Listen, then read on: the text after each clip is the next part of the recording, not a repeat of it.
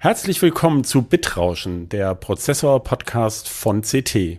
In unserer Folge 2023-02 sprechen wir über optische Digitalchips. Bis gleich. CT Bitrauschen.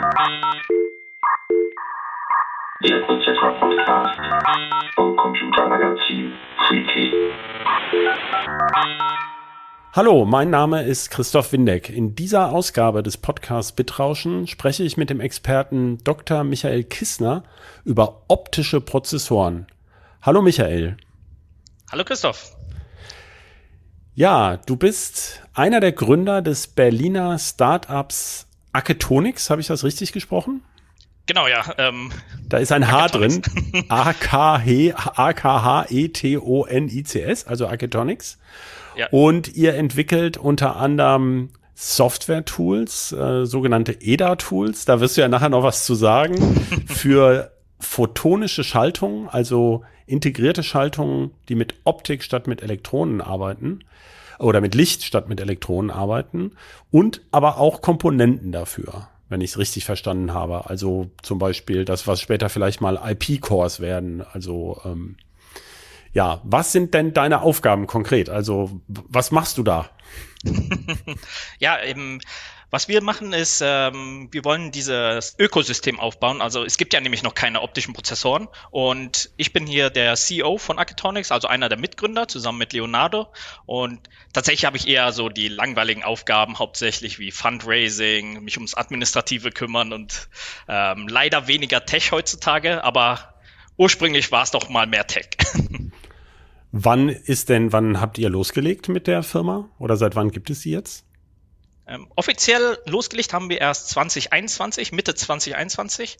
Inoffiziell haben wir aber schon Mitte 2020 gestartet. Zum Beispiel, da haben wir schon angefangen mit der Softwareentwicklung, ähm, aber wirklich gegründet erst letztes Jahr. Also, ah, ja. oh, jetzt schon inzwischen vorletztes Jahr. Genau, genau. Es geht schneller, als man denkt. Äh, Gerade wenn man, wie du, also ich stelle mir das Leben eines äh, Start-up-Königs äh, äh sozusagen. Also man ist dann ja mit der Mitgründer der eigene Herr, aber äh, man hat ja dann auch äh, wirklich alles an der Backe. Ne? Also es ist so richtig, wie man sich das vorstellt. Du hast Fundraising erwähnt. Also das ist ja sicherlich ein, ein ähm, ja, mehr als 40-Stunden-Job, nehme ich mal an, im Mittel. Genau, genau. Da kommt alles auf einen zu, womit man auch gar nicht gerechnet hat. Heute habe ich mich mit dem Thema Eigenbelege auseinandergesetzt. Wunderbar. Sehr spannend. ja, ganz toll. Insbesondere, wenn man dann natürlich noch äh, keinen Personalstamm für eine komplette, was weiß ich, ähm, Finanzverwaltung und sowas hat. Ähm, bei uns macht das ja dann alles das Controlling oder ähm, eben sogar die übergeordnete Firma. Also bei uns ist das ja äh, ein größeres Konglomerat schon. Da muss man sich, kriegt man einfach nur die Vorgaben und muss sie sich nicht selber ausdenken. Da bleibt die Technik leicht auf der Strecke. Das kann ich alles, also bewundere ich sehr den, ähm, den Gründergeist. ähm, wie, wie kam es denn eigentlich dazu, dass das jetzt dann in Berlin ähm, da gegründet wurde? Seid ihr von einer, von einer Uni dazugekommen oder war das, gibt es da Themenschwerpunkt schon, so dass man da reinrutschte oder hat sich das zufällig ergeben? Ähm, das hat sich hauptsächlich zufällig ergeben. Wir waren zu der Zeit einfach in Berlin, wo wir gegründet haben. Und das Berliner Ökosystem für Startups ist halt sehr gut. Es gibt sehr viel Förderung für Berliner Startups. Es gibt ähm, einfach einen Riesenpool an Investoren, die in Berlin sitzen und auch schon seit Jahrzehnten in Startups investieren. Und das macht einfach sehr viel Sinn für junge Startups dort zu gründen. Ja, ja, das sind ja genau die Vorteile, die man er, er, erwartet hätte. Ähm, äh, sozusagen eine Bestätigung, dass äh, sowas dann auch irgendwann funktioniert, aber natürlich nicht von heute auf gleich, sondern sowas, äh, und wenn sich das dann erstmal entwickelt hat, ähm, ja, aber das lenkt eigentlich jetzt sozusagen vom Thema ab, um dem es uns eigentlich ging, denn du hast ja für CT einen Artikel geschrieben, der ist jetzt auch in der Ausgabe 3 erschienen, äh, über optische Prozessoren. Ähm, es scheint ja so ein bisschen die Zeit dafür zu sein. Wir hatten nämlich witzigerweise schon einige, also ich habe ewig nichts davon gehört. Also Photonik ist ja schon sozusagen ein, ein, ein alter Gaul, da kommen wir ja gleich sicherlich auch noch drauf. Ähm, jetzt äh, plötzlich, du hast auch noch andere Firmen erwähnt, ich glaube Light Matter ist, sind so Amerikaner, wenn ich es richtig verstanden habe, ähm, die jetzt an mehreren Ecken der Welt so hochschießen und plötzlich eben optische ja, Rechenwerke, Prozessoren sind es ja noch nicht so richtig, aber in die Richtung arbeiten. Was können denn diese photonischen Chips oder was sollen sie besser können als bisherige Prozessoren? Also was sind denn die genauen Vorteile? Ja, ähm, im Prinzip gibt es drei große Vorteile für photonische Chips. Ähm, das offensichtlichste ist Energieeffizienz. Das kennt man, wenn man mit einem Kupferkabel irgendwie zwei Punkte verbinden will, dann ist 100 Meter so grob die Grenze, äh, wo es dann noch Sinn macht. In der Optik, wenn man zwei Punkte verbinden will, da kann man das über hunderte von Kilometern machen, ohne dass man dabei viel Energie verliert. Also es geht wirklich um Energieeffizienz, die man dann auch später in den Schaltungen sieht. Das zweite ist die Bandweite. Ich kann über ein optisches Fiber, also über ein Kabel sozusagen, hunderte von Farben durchschießen und auf jeder Farbe ein unterschiedliches Signal modulieren, so dass ich dann auch wirklich locker Terabytes bis hin zu Petabytes über eine Waveguide durchschicken kann. Und das letzte Thema ist natürlich, und das ist für uns das Interessante auch, äh, die Latenz. Also wenn man jetzt zum Beispiel von äh, elektronischen Transistoren spricht, ne, da kennt man ja heutzutage so einen Prozessor, der ist irgendwo gekappt bei 5 Gigahertz typischerweise. So, das ist so die Range, wo die typischerweise drin arbeiten. Der einzelne Transistor schaltet auch nicht viel schneller, vielleicht mal 10 bis 100 Gigahertz Bereich. Aber ein optischer Transistor, der kann theoretisch im Terahertz bis hin zum Petahertz Bereich schalten. Und daher kann man auch viel geringere Latenzen dann bei der Execution haben. Das, ähm, du hast vorher Waveguide erwähnt, ganz kurz. Ich übersetze es mal. Also Lichtwellenleiter im Prinzip, das heißt auf einem Chip, um mal vielleicht das ein bisschen bildlich auch darzustellen. Ähm, es ist in dem Heft ja auch ein Chip abgebildet. Jetzt sind wir ein Audio-Podcast, da ist es schwierig. Aber das sind im Grunde eingebettete Lichtwellenleiter, kann man so sagen, oder? Genau, genau. Ähm, Im Prinzip hat das gleiche Prinzip, wie es auch in dem Wellenleiter ist, der bis nach Hause geht, den kann man auch auf einem Chip haben. Aber es ist jetzt keine Glasfaser, die da irgendwie drauf genagelt wird, sondern man erzeugt die auf dem Chip selbst.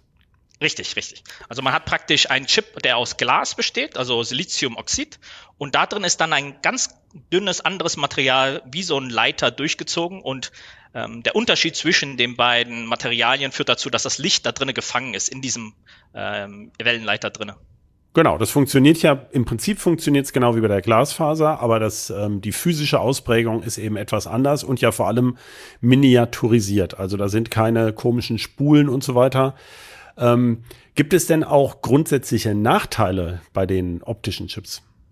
Ja, es gibt leider einen riesigen Nachteil und das Wort riesig ist ja auch das Richtige. Ähm, es ist alles viel, viel größer. Also wir reden nicht mal von zehnfach, hundertfach größer, sondern wirklich so tausend bis zehntausendfach also größer, größer als ein Elektro. Größer als ein, als die kleinsten heutigen elektrischen Transistoren sozusagen. Das, das ist die Vergleichsbasis. Richtig, ja, genau. Das ist die Vergleichsbasis. Und zum Beispiel, also ein Wellenleiter auf einem Chip, der muss irgendwo im Bereich sein von dem von der Wellenlänge des Lichts, was durch den Chip gehen soll. Also wenn das zum Beispiel 1550 Nanometer sind, dann ist der Wellenleiter vielleicht mal so 800 Nanometer breit. Und wenn man das vergleicht mit den typischen Transistorgrößen von heute, die ja schon im ein-, zweistelligen Nanometerbereich sind, dann sind das schon Größenordnungen nur fürs Leiten von Licht. Ja, wobei ich noch mal eben, ich habe den Artikel ja bearbeitet und habe versucht, da noch ähm, Vergleichswerte zu finden. Also wenn man sich anguckt, also man, man spricht ja immer hier von 7 Nanometer Technik oder 5 Nanometer jetzt bei TSMC. Das ist ja alles, also sagen wir es mal ganz auf Deutsch gelogen. Ähm, da, genau. Man findet ja keine wirkliche funktionsfähige Struktur, die 5 Nanometer hat, sondern Teile von Strukturen sind in dieser Größenordnung und jeder Hersteller meint auch noch was anderes aber man kann ja so eine, die Kantenlänge eines äh, funktionsfähigen Transistors dann so abschätzen. Und da liegt man in der Größenordnung von äh, 10 bis 20 Nanometern, also je nach Dimension, wo man guckt, dann ist es also Faktor, ähm, was hast du gerade gesagt, 900 Nanometer, ja gut, 30, 40 sind es natürlich schon. Ähm, aber Tausende sicherlich, das hängt sicherlich auch von der Struktur ab, weil natürlich, da kommen wir jetzt auch drauf, ähm, äh, nee, kommen wir später drauf. Ich würde vorher noch was anderes klären. Aber natürlich schalten die ja nicht elektrisch, sondern optisch. Und dazu sind eben genau wie bei den anderen Chips auch Strukturen, bestimmte Strukturen nötig. Ähm, aber erstmal wäre noch, was, wo, also nennen wir sie mal photonische ICs, also PICs oder PICs. Wo kommen die denn vermutlich als erstes zum Einsatz? Du sagst, es gibt noch keine. Also auf was Ziel, habt ihr denn schon ein konkretes Ziel oder, oder gibt es jetzt schon, ähm, äh, du hast erwähnt, es gibt ja schon sozusagen Prototypenimplementierungen. Man muss dafür ja im Grunde auch neue Software schreiben ähm, und braucht erstmal Versuchschips, mit denen man sich überlegt, wie man die überhaupt nutzen kann. Auf welche Einsatzgebiete zielen die denn typischerweise? Genau, ja, so unsere, also generell die digitalen photonischen Integrated Circuits, die gibt's noch gar nicht. Ähm, und wir wollen zuerst in dem Datacenter-Bereich, da macht es am meisten Sinn. Da ist ja, ist ja alles schon optisch verbunden miteinander, da sind überall schon Fiberkabel. Ähm, da macht es Sinn, dass man auch einzelne Module, zum Beispiel sagen wir mal einen Router, rausnimmt und durch einen rein optischen Router ersetzt. Ähm, diese Application ist ein bisschen komplizierter noch. Eine sehr einfache Anwendung für rein optische Digitalprozessoren wären zum Beispiel symmetrische Verschlüsselung. Ähm, das ist etwas, was, das, da braucht man so gut wie keinen Speicher, da kann man einfach mit XOR-Gates das Ganze machen und dann könnte man sowas wie ein IS 256 darstellen und symmetrische Verschlüsselung extrem latenzfrei und extrem energieeffizient implementieren, so dass man dann auch SSL zum Beispiel äh, deutlich mehr einsetzen kann im ganzen Netzwerk. Ähm, aber ich muss dazu sagen, ähm, Picks, so zum Beispiel analoge Picks oder elektrooptische Picks, die gibt es tatsächlich schon im Einsatz. Also viele der SFP-Module haben schon elektrooptische Picks drinne, die ähm, zum Transfer von Daten über Fiber-Optik-Kabel genutzt werden. Ähm, es sind wirklich tatsächlich die digitalen, die es noch nicht gibt. Okay, also da gibt's feine Unterschiede. Deswegen habe ich ja auch eingangs von optischen Digitalchips gesprochen.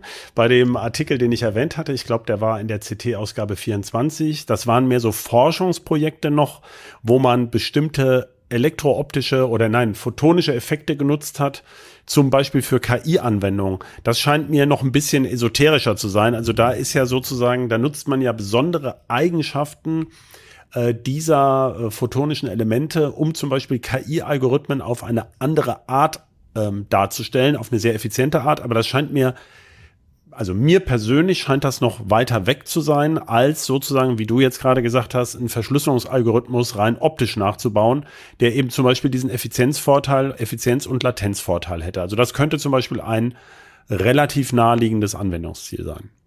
Ja, ähm, lustigerweise die analogen Rechner, also zum Beispiel diese KI-Rechner von Light Matter Light Intelligence, die nutzen einen sehr, sehr schönen und einfachen Effekt aus, um das zu machen, denn die machen nur Addition und Multiplikation optisch. Und wenn man zum Beispiel sich mal überlegt, ähm, man nimmt zwei Lichtstrahlen, einer ist stärker als der andere, zum Beispiel, und da sagen wir, der stärkere hat die Intensität von drei, der andere hat die Intensität von zwei, die fügt man zusammen, dann hat man die Intensität von fünf, grob gesprochen, und dann kann man addieren. Und schon hat man sehr schnell diesen KI-Algorithmus implementiert. Und deshalb gibt es diese Devices auch schon zu kaufen und auch zum Nutzen. Ah ja. Okay, aber wir sprechen ja jetzt über Digitalschaltungen. Die sind ja vor allem, also das Basiselement des elektronischen Chips ist ja der Transistor, beziehungsweise genauer der Feldeffekt-Transistor, NMOS und PMOS, deswegen äh, Complementary MOS, CMOS genannt. Ähm, da ähm, schaltet man mit Elektronen und ich, ich führe es nur ganz kurz ein, damit, damit einem klar wird, was ja die Basisaufgabe ist. Das heißt, ein, ein ein, eine, eine Spannung, also quasi leistungslos, steuert ja das Gate bei diesem Feld, äh, also da liegt, liegt am Gate an von dem Feldeffekt-Transistor und steuert einen Strom, der dann durch den Kanal fließt. Das heißt, ich steuere mit dem einen Signal ein anderes Signal. Und ähm, kann man einfach beschreiben, wie man das in einem photonischen Chip nachbaut. Also das ist, oder, oder baut ihr es ganz anders nach? Ja, wir bauen das ähm, vom Prinzip her sehr ähnlich nach im Licht oder mit Licht generell hat man immer das Problem, Licht und Licht interagieren eigentlich so gut wie gar nicht. Das ist immer das Problem. Man braucht irgendwie ein Medium, was man nutzt, wo das Licht dann interagieren kann. Und was man üblicherweise macht, ist, dass man zum Beispiel einen Lichtstrahl nutzt, um einen der Wellenleiter, eine Materialeigenschaft des Wellenleiters zu verändern, so dass der andere Lichtstrahl diese Veränderung mitnimmt. Ähm, als Beispiel ist hier zum Beispiel die Phasenverschiebung, dass man sagt, okay, ich nutze einen Lichtstrahl, den ich auf einen Wellenleiter schieße, dann verändert sich dadurch die Phasenverschiebung, wie der zweite Lichtstrahl die erfährt. Und dann kann ich das wieder interferieren, dieses ganze ähm, System. und dann habe ich entweder Licht oder kein Licht, was am Ausgang ausliegt. Und das ist so grob gesprochen, was wir als Transistoreffekt dann nutzen. Ähm, es ist nicht ganz so elegant wie der Elektronik, weil hier wird nicht wirklich Licht gestoppt, sondern es wird nur weginterferiert, so dass es dann nicht mehr äh, sichtbar ist sozusagen. Ja. Aber gut, also man hat sozusagen einen Lichtstrahl und mit dem kann ich den nächsten steuern. Das ist ja schon mal, ähm, das war zum Beispiel für mich wirklich eine Denkblockade, dass mir gar nicht klar war, dass das ähm, doch, ich meine, so einfach hört sich jetzt etwas untertrieben an, aber es geht halt und man kann es miniaturisieren. Ähm, und daraus kann man dann eben komplexere Sachen aufbauen. Also auch in heutigen komplizierten Prozessoren ist ja im Wesentlichen ähm, sind ja relativ einfache Kernelemente drin. Der Witz liegt ja gar nicht so sehr, na, naja, auch, aber also eine Sache ist ja, das Kernelement zu optimieren, also den Transistor, und das andere ist, wie man die jetzt sehr, sehr schlau verschaltet äh, und über mehrere Ebenen und so. Das ähm, sozusagen, da steht ja der photonische Chip noch am Anfang, wenn man so will.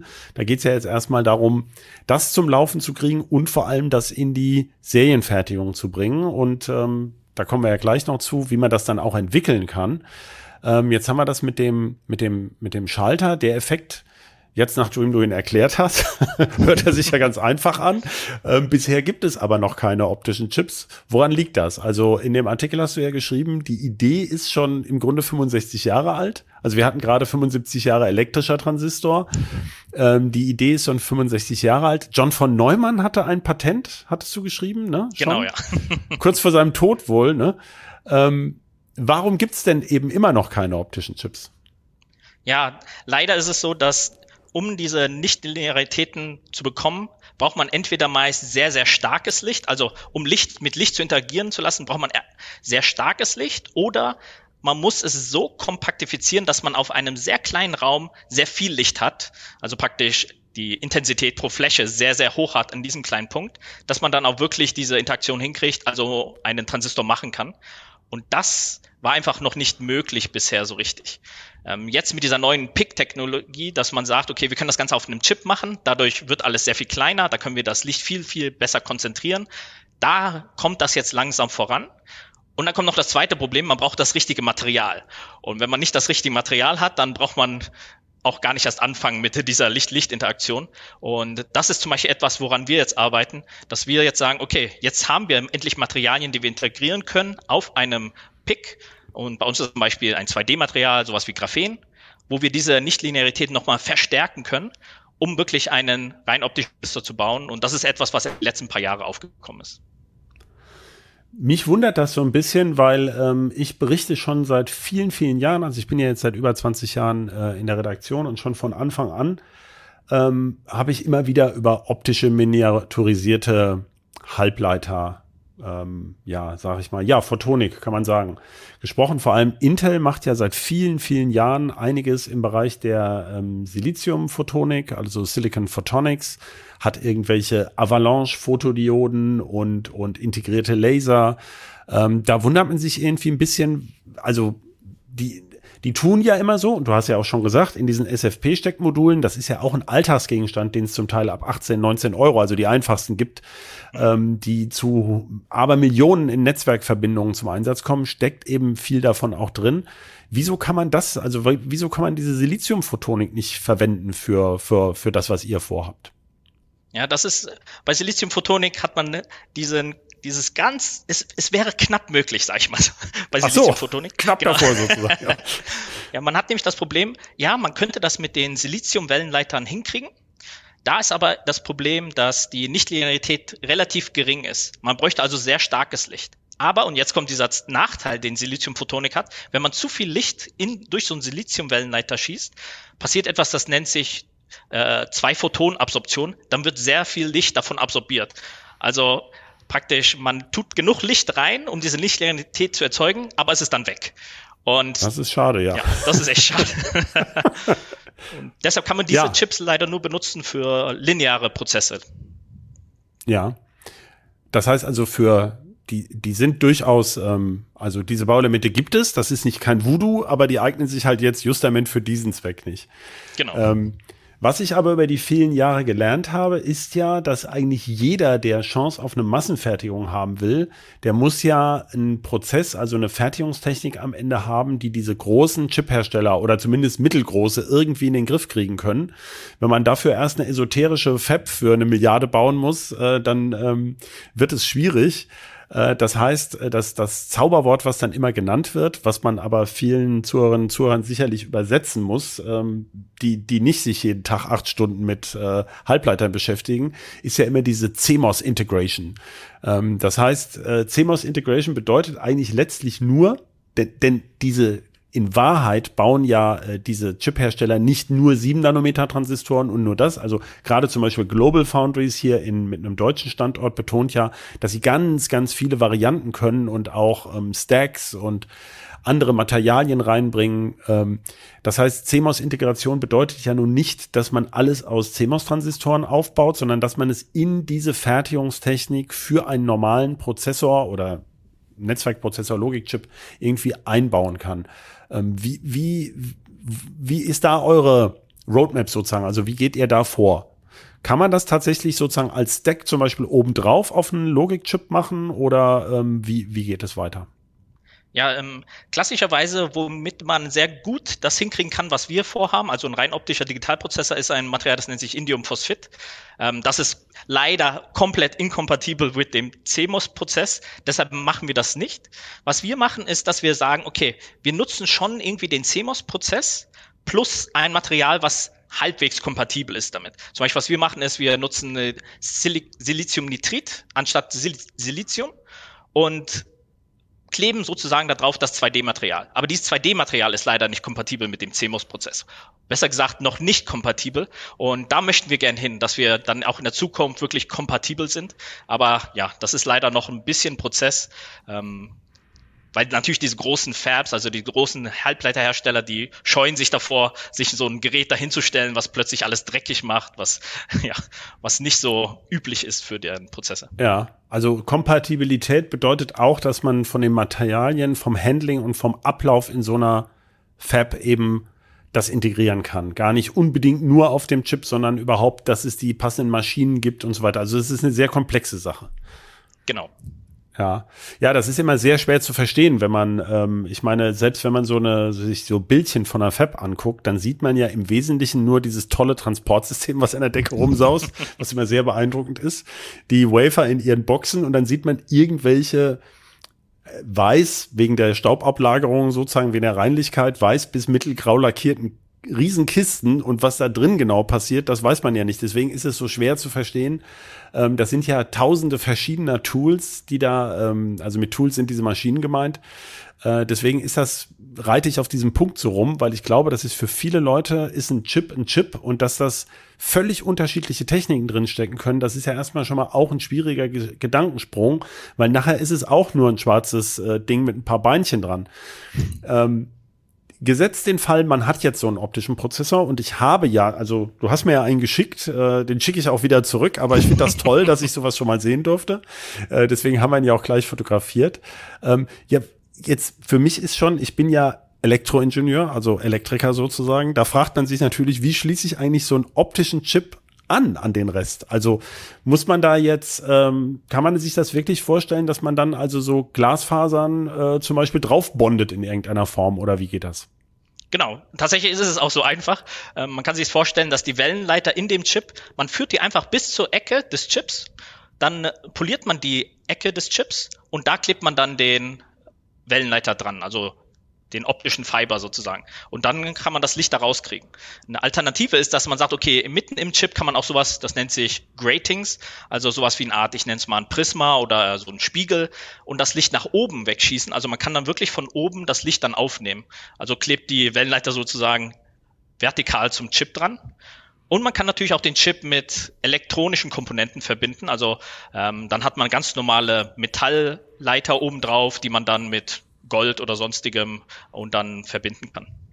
Das heißt, man würde dann sozusagen die, die Laser, die Halbleiterlaser und die Empfangsdioden, die das Signal wieder abnehmen, die würde man dann eben direkt vorverbinden sozusagen mit dem Chip. Genau. Ähm, zum Beispiel die Laser, wenn die auch auf einem Chip sind, dann kann man die zwei Chips nehmen, also sagen wir mal den Prozessor und den Laserchip und wirklich aneinander andocken und dann können die miteinander kommunizieren. Das ist sozusagen Feinmechanik dann am Ende.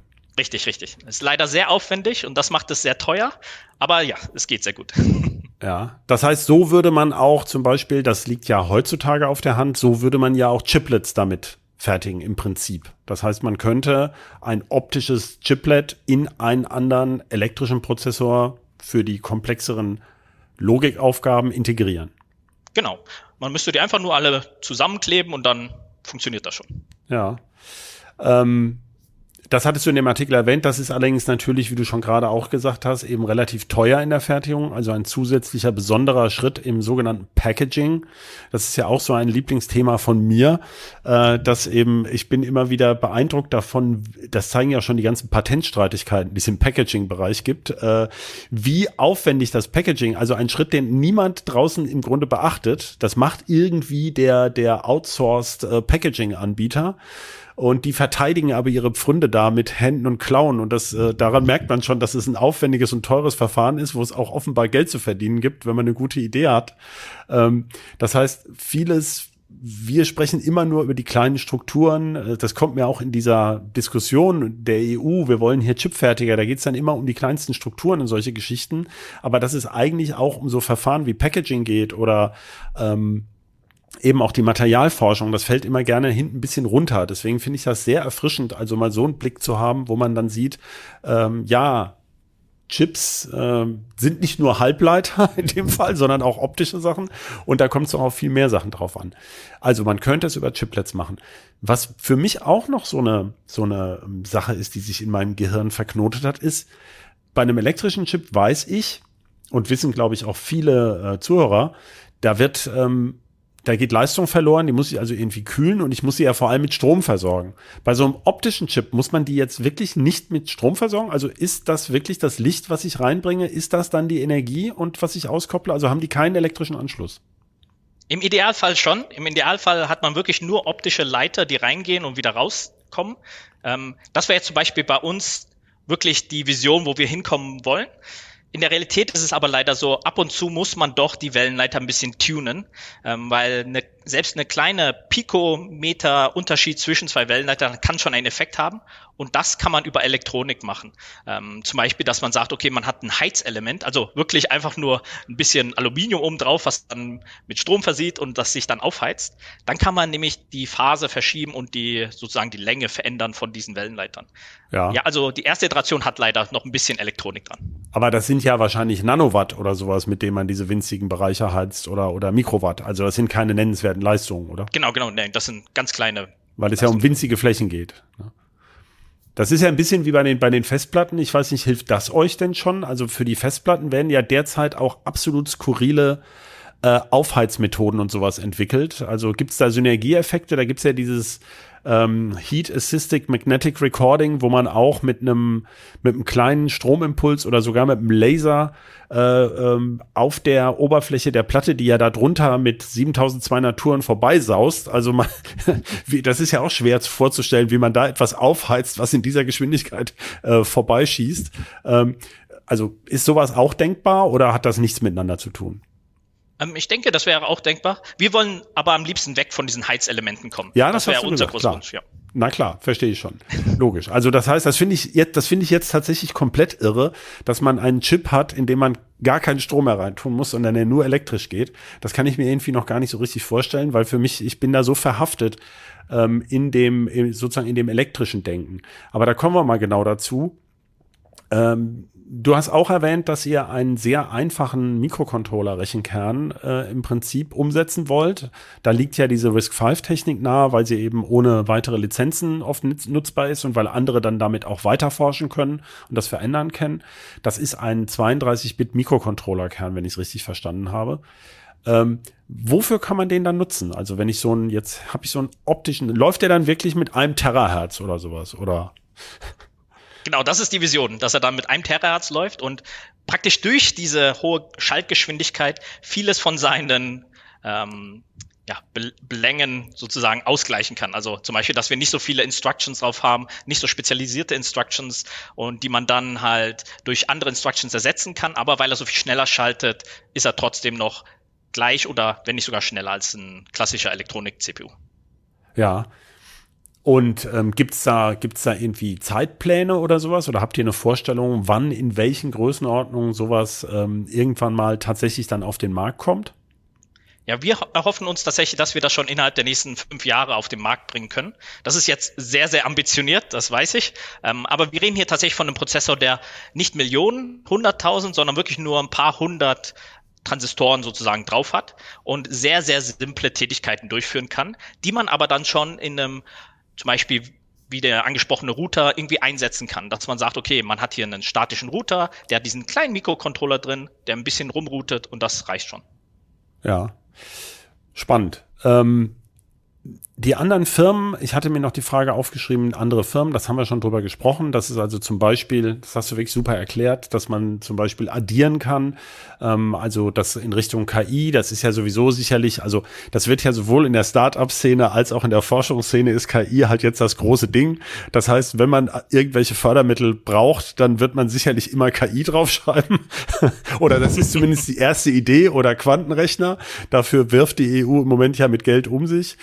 Ähm, und mit anderen Themen hat man es vielleicht nicht so einfach. Ähm, aber Worum es mir geht, ist, wenn ich jetzt diesen, diesen, diesen Risk-Controller, wenn ich den hätte, den könnte ich ja im Prinzip genauso programmieren, dann auch wie eben jeden anderen Risk-Controller. Ne? Da gibt's ja kein Umdenken.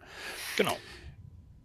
Bei den sonstigen gibt es, muss man denn sonst umdenken bei diesen, bei diesen optischen Schaltungen? Also, oder, oder ist das Ziel, dass man die wirklich so programmiert oder, oder, naja, das Ziel kann man ja gar nicht sagen. Oder erwartest du, dass man die eines Tages wirklich so pro programmiert wie heutige Netzwerkprozessoren beispielsweise?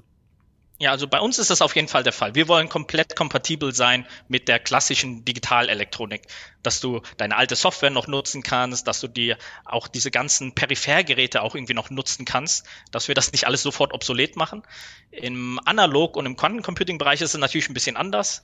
Da zum Beispiel so ein Light Matter Prozessor, der kann halt wirklich nur addieren und multiplizieren, sonst kann der nichts. Da muss man schon Use Cases finden, die genau darauf ausgeschnitten sind und deshalb sind die halt im KI-Bereich und nicht im äh, Netzwerkbereich zum Beispiel. Eingangs hattest du gesagt, äh, ihr macht eben auch ähm, EDA-Tools. Ich löse den Begriff mal auf. Das, wir hatten schon mal eine Folge, die muss ich, muss ich mir merken, die verlinke ich dann auch zu EDA-Tools, also Electronic Design Automation.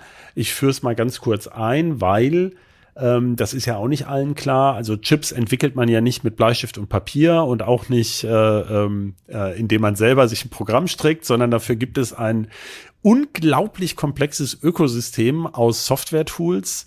Ähm, damals mein Gesprächspartner von der Hochschule hat erklärt, das sind, können Toolchains sein mit eben über 100 Tools, durch die so ein Chip durchläuft, vom, von der Schaltung, zur Schaltungsoptimierung, Placement, irgendwelche Varianten werden berechnet, Störungen und so.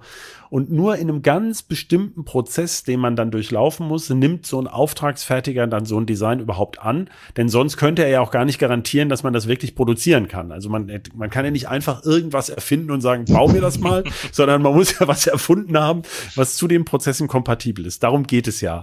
Äh, und ja, wo, wo steht ihr da im Vergleich zum, ähm, also, also offenbar kann man ja bereits Chips entwickeln. Ähm, und ähm, ja, erzähl mal darüber ein bisschen. Also was sind da die Herausforderungen beispielsweise? Ja, die größte Herausforderung ist da leider, dass diese Electronic Design Automation Tools nicht funktionieren, um optische Digitalrechner zu designen. Das heißt, und das ist auch der Grund, warum wir das entwickeln. Ähm, wir mussten wirklich all die Algorithmen, also wirklich diese 100 Tools, die du gerade angesprochen hast, die müssen wir theoretisch alle selber schreiben jetzt für die Photonik. Wir haben natürlich den großen Vorteil, beziehungsweise, ja, was ja auch in gewisser Weise ein kleiner Nachteil ist, ähm, wir können noch nicht Millionen von Transistoren verschalten. Wir verschalten erstmal nur ein paar hundert, paar tausend. Da ist es dann okay, wenn diese Algorithmen, die da drin stecken, noch nicht so die Finesse haben, wie jetzt in einem Synopsis, in einem Cadence oder einem Mentor-Tool, sondern da reicht es auch erstmal mit sehr simplen Algorithmen zu arbeiten. Vor allem habt ihr ja natürlich auch jetzt nicht 30 verschiedene Fertigungstechniken und Libraries, sondern es gibt ja sozusagen noch gar keine und ihr könnt ja sozusagen, noch kann man ja quasi auf beiden Seiten anpassen. Also ähm, das ist ja sicherlich, gibt's da, ähm, äh, gibt es denn schon Interesse, sagen wir mal, von, von solchen Herstellern? Also ich meine, klar, es gibt ja schon haufenweise Hersteller von, von äh, Chips, oder kannst du das sagen? Also gibt es, gibt es ein Ideen, mit wem man da zusammenarbeitet und wo diese angesiedelt sind? Ja, tatsächlich so ähm, Photonic Design Automation Tools, also Tools für die Photonik. Da gibt es tatsächlich schon ein paar Firmen, die das machen, zum Beispiel Luceda Photonics, aber auch die großen Player wie Synopsys die haben auch schon eine Sparte, die nur für Photonik gedacht ist. Ähm, das Besondere an diesen Tools ist, die sind nicht für die digitale Seite ausgelegt, die sind erstmal für analog ausgelegt. Aber wir sprechen da auch, sind auch im engen Austausch mit diesen Companies, weil wir auch merken, okay, wir können zwar die Algorithmen entwickeln, aber wir wollen jetzt nicht das ganze UI entwickeln, wir wollen jetzt nicht diese ganze Toolchain bauen. So vieles davon können wir schon übernehmen aus der Elektronik. Da macht es für uns schon Sinn, mit so einem Synopsis zum Beispiel zusammenzuarbeiten, weil letztendlich manche Sachen sind nicht so, ich sag mal, nicht so sexy. So, zum Beispiel, du hattest angesprochen, ne, dass die Fab nimmt nicht jedes Design an, die müssen gewisse Design Rules erfüllen, diese Designs. Aber dieses Design Rule Checking, das ist etwas, was schon gelöst ist in der Elektronik. Das können wir eins zu eins übernehmen, müssen wir auch nicht selbst entwickeln. Ja. Irre. Und äh, das ist dann sozusagen, also äh, man könnte sich vorstellen, dass sozusagen eure Tools dann mal wie so ein Plugin, also wie man kann sich das ja ein bisschen wie so eine Programmierumgebung, also Integrated Device äh, äh, Development ähm, Environment IDE, IDE äh, hat man ja, was weiß ich, Visual Studio, Visual Studio, ähm, wie heißt denn die Version, die man frei nutzen kann? Äh, Visual Code, Studio, ja. ja. Und dass man das wie so Plugin sozusagen dann für optische Chips dann mal bereitstünde oder ein, ein Zweig, der das dann macht. Genau, und ähm, tatsächlich, wir wollen auch eigentlich dahin kommen, dass wir sogar die alten Sprachen aus der Elektronik übernehmen können. Da wird zum Beispiel Verilog, VHDL, diese Sprachen, die werden da genutzt, System C. Und wir probieren möglichst kompatibel damit zu sein, damit wir auch sagen können, okay, so ein ähm, Designer aus dem Elektronikbereich, wenn der jetzt umsatteln müsste auf den Photonikbereich, er müsste jetzt nicht eine neue Designsprache lernen. Und deshalb unser Tooling kompiliert tatsächlich auch Verilog-Code bis runter zu dem fertigen Layout. Ja, also ja, also das hört sich für mich sehr pragmatisch an, dass man sozusagen so viel wie möglich aus der bestehenden Chip-Entwicklung übernimmt und wirklich nur die Teile optimiert, die, äh, die man eben für diese Optik-Chips braucht. Genau, genau. Ja. Okay, würde ich sagen, so eine, eine letzte Frage, die mir seit vielen Jahren eigentlich immer wieder ähm, im, im, im Magen liegt. Und wenn ich jetzt schon mal so einen Experten da habe, dann möchte ich sie unbedingt loswerden. Denn wir haben, ich, also es gibt richtige, es gibt richtige Fans von, von Optoelektronik. Also es gibt immer wieder auch im Heise-Forum heiße Diskussionen, also optisch wäre doch viel besser und so weiter. Und es gibt ja auch, hast du schon alles erwähnt, ähm, natürlich ganz viele Beispiele, wo Optik längst gesetzt ist. Also wir sehen es jetzt gerade, dass es sich bei Fiber to the Home durchsetzt. Ähm, äh, in der Rechenzentrumsvernetzung und Weitbereichsvernetzung sowieso äh, bei, bei ähm, Kabeln durchs Meer und so auch. Aber seit vielen, vielen Jahren, also wirklich schon seit zwei Jahrzehnten, wird immer wieder darüber diskutiert, also optische Mainboards oder sowas gibt es so gut wie gar nicht. Obwohl das schon seit Jahren und Jahrzehnten immer wieder ähm, äh, ja, diskutiert wird. Also da gab es schon immer Ideen, äh, wie man Lichtwellenleiter in Platinen einbauen kann, wie man die Chips miteinander verbindet und so. Es kommt aber im Grunde nie. Ähm, weil immer ist dann die Elektrik dann doch am Ende irgendwie doch billiger oder man findet noch einen Trick, wie man das trotzdem elektrisch hinkriegt. Ist das so trivial? Also ist es wirklich so, dass man einfach, weil man, also ist das so ein Hase- und Igelrennen oder gibt es da noch tiefer liegende Gründe, warum das so ist? Ja, das ist also aus meiner Sicht ist es tatsächlich ein Kostenproblem. Ähm, zum Beispiel dieses ein optisches Mainboard, das wäre viel, viel teurer, als wenn man sagt, okay, wir machen das Ganze mit Kupfer. Natürlich verliert man dann äh, viele der Vorteile, die man durch die Optik hinzukriegen könnte. Aber oft ist es für den Endverbraucher dann doch nicht so schlimm, wenn der Computer dann 200 Watt zieht, anstatt zum Beispiel nur 50 Watt oder sowas. Und das oh. ist ja tatsächlich, denke ich, das größte Problem gerade mit der Photonik ist der Preispunkt alles ist sehr teuer, gerade in der Photonik, obwohl es das nicht sein müsste. Denn so zum Beispiel so ein Photonik-Prozessor, den wir bauen, wir machen das ja mit sehr, sehr alter Technologie, also 130, 250 Nanometer ähm, Fabrication Nodes. Das heißt so Technologie Anfang der 2000er. Da sind die Chips deutlich billiger, aber da das Packaging noch nicht so weit ist, und da kommen wir wieder zu deinem Lieblingsthema, ist das Ganze wieder viel teurer, leider. Ja. 80 Prozent der Kosten, die wir haben, sind für das Packaging, während nur der Chip 20 Prozent der Kosten ist. Und in der Elektronik ist es genau andersrum. Da ist der Chip das teure und das Packaging das billige. Und leider ist es auch mit den Mainboards und den Interconnects das gleiche Problem.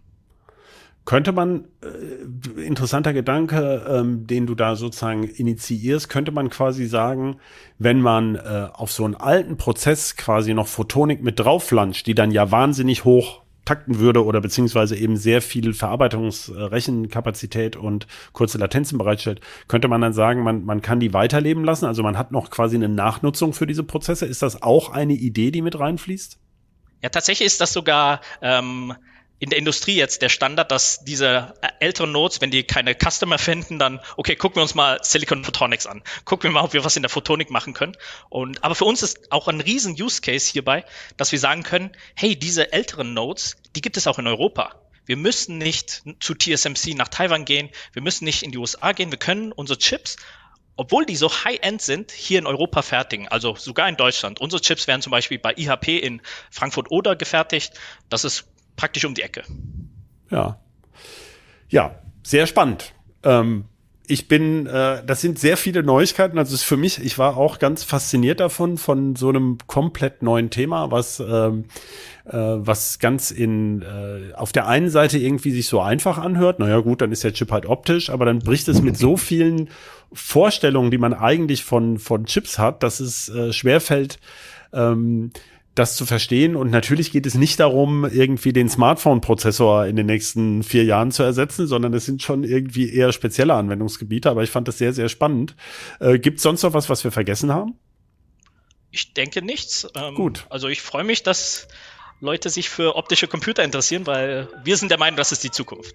Ja, das ist doch toll. Gutes Schlusswort. Dann vielen Dank an dich, Michael. Danke, danke. Die auch vielen und, Dank. Genau. Und vielen Dank an unseren Producer Ralf. Und vor allem aber vielen Dank an unsere Zuhörerinnen und Zuhörer. Über Feedback freuen wir uns sehr per Mail an bit-rauschen.ct.de. Und wenn Sie Lust haben, hören Sie gerne auch bei den anderen Podcasts von Heise Medien rein. Die finden Sie unter heise.de slash podcast, also recht naheliegend. Ja, damit verabschiede ich mich und vielen Dank an dich, Michael. Vielen Dank. Thank you.